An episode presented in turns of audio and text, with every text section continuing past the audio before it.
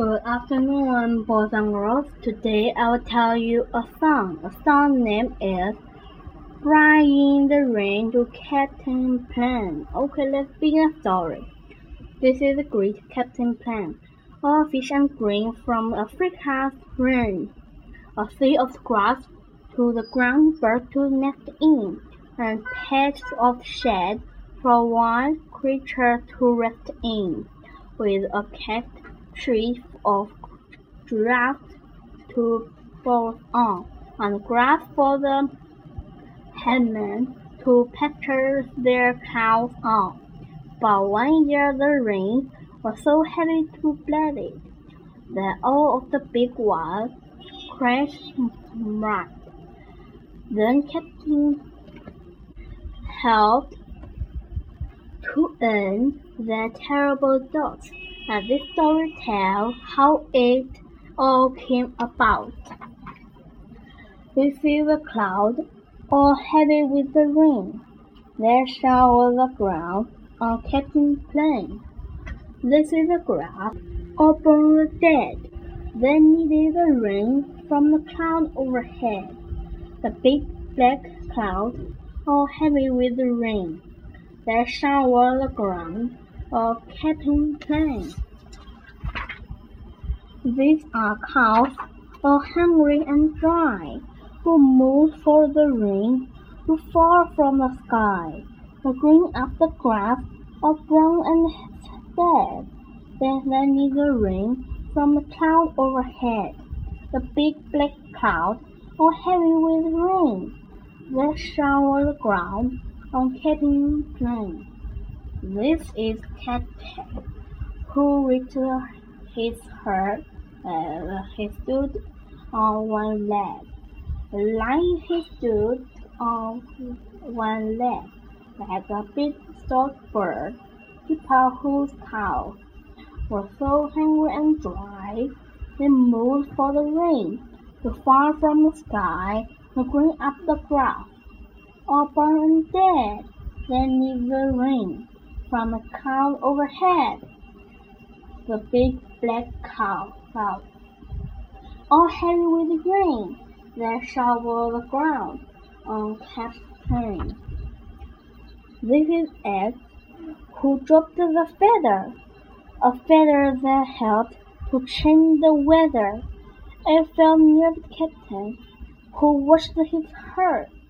Uh, he stood on one leg like the big stock bird.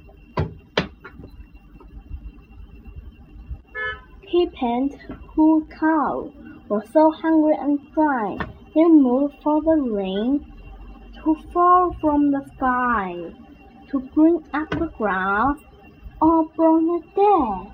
Then the rain from cloud overhead, the big black cloud, all heavy with rain, that shower the ground on Kapiti Plain.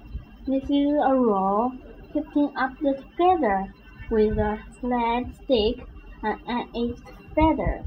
From the edge who happened to draw all the feather.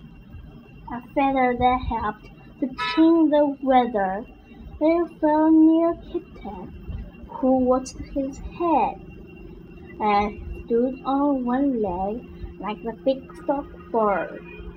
He pet whose cows were so hungry and dry, they moved for the rain to fall from the sky, to green up the grass or brown dead.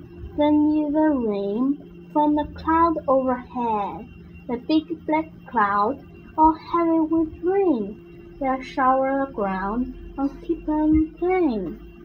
With his blow so long and strong, and strong with a string, all leather strong. Above of the oral, keep them put together with a slant stick at each feather. From the edge who happened to drop the feather, a feather that helped to change the weather. I fell near Ki-pat, who watched his herd, as he stood on one leg like the big stock bird. Ki-pat, who cow was so hungry and dry, he moved up from the rain. To fall from the sky to bring up the grass. All born and dead, they needed the rain from the cloud overhead, the big black cloud, all heavy with rain, that showered the ground on Kitten. This was a sword with thunder loud, a shot from the blow, so long and strong, a star with a scream, a leather song, a blow of the a roll, Kimpa was together, with a slender stick and an eight feather, from the eight who happened to drop a feather, a feather that helped to change the weather. It fell near Kitten, who watched his head, as he stood on one leg like a big stout bird. Kitten, his whose cow were so hungry and dry, he moved for the rain to fall from the sky.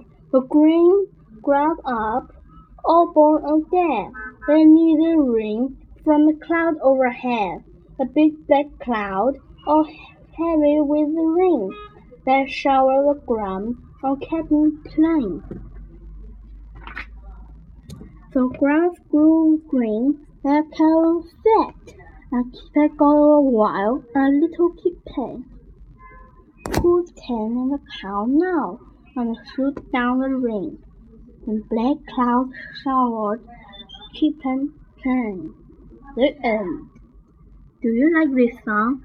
I think this song was very interesting. Goodbye. Thank you for listening. See you next time.